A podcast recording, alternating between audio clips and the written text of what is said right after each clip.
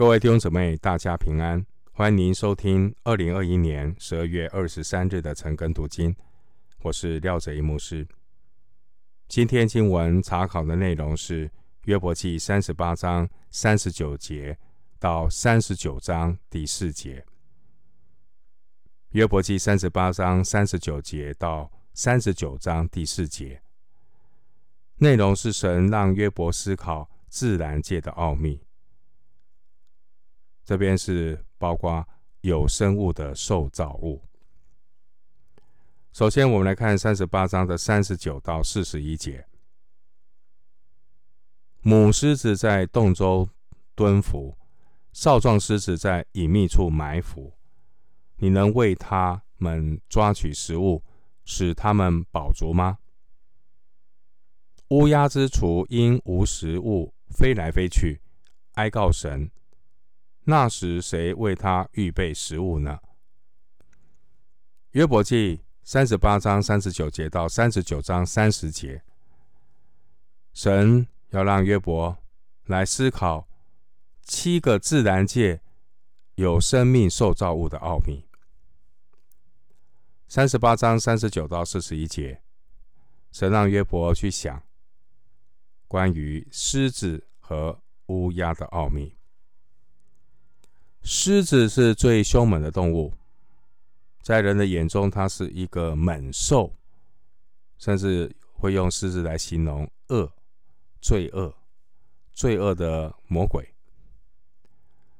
狮子也被以立法当作是恶人的象征。第四章十到十一节。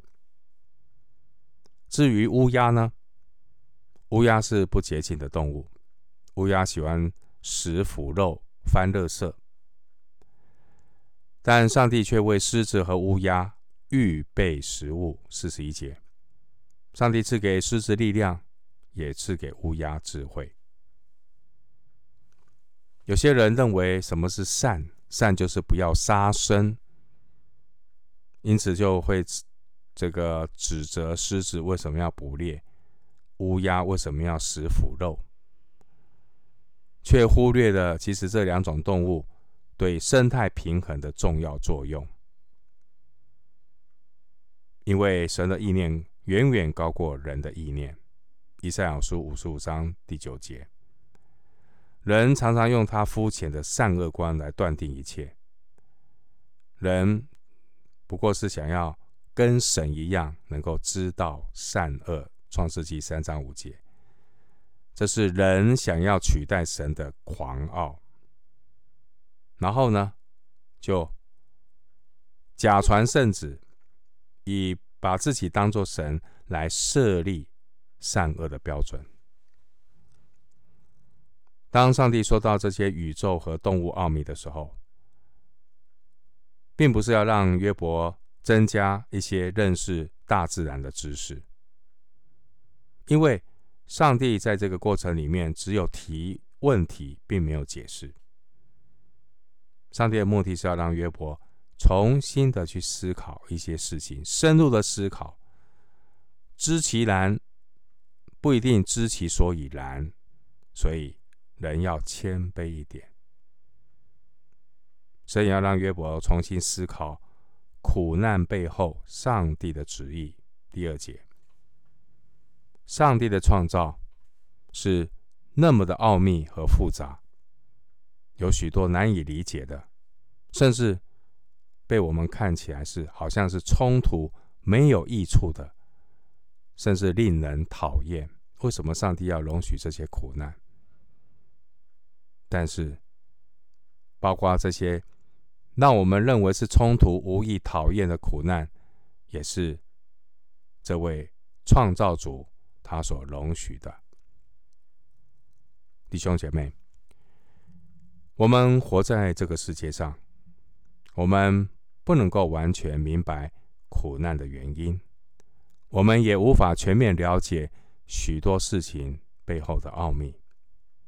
但是我们可以放心，你虽然有苦难，但是你可以放心，神必按着他自己的美意，让万事都互相效力，叫爱神的人得益处，就是按他旨意被招的人，罗马书八章二十八节。因此，真正的智慧不是去解释一切环境和一切的遭遇，以至于就如同约伯记三十八章第二节所说的，用无知的言语使神的旨意暧昧不明。我们不一定能够知道或是解释所有的事情，不知道就不知道，不明白的时候，千万不要硬凹。我们需要学习的就是伏在神的面前，我们需要学习的就是谦卑顺服祷告，行耶和华眼中看为义、看为好的事情。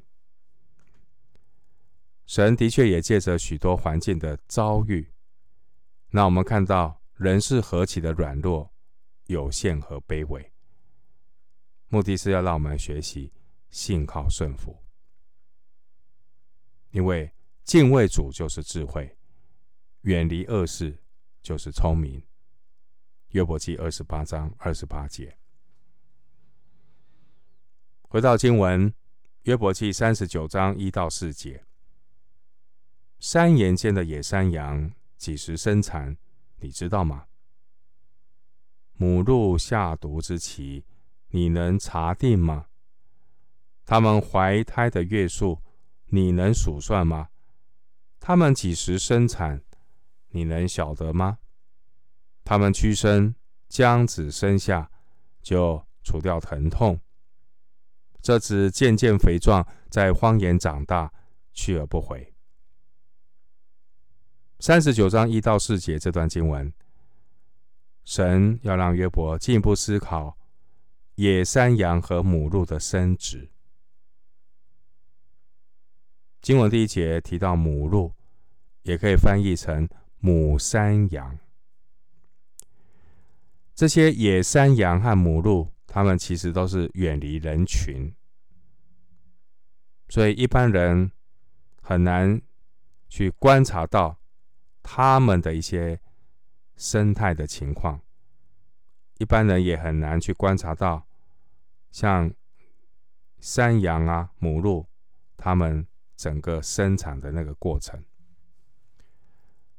但是我们看到野山羊和母鹿，他们却能够在没有人照顾的情况下，轻松的生产。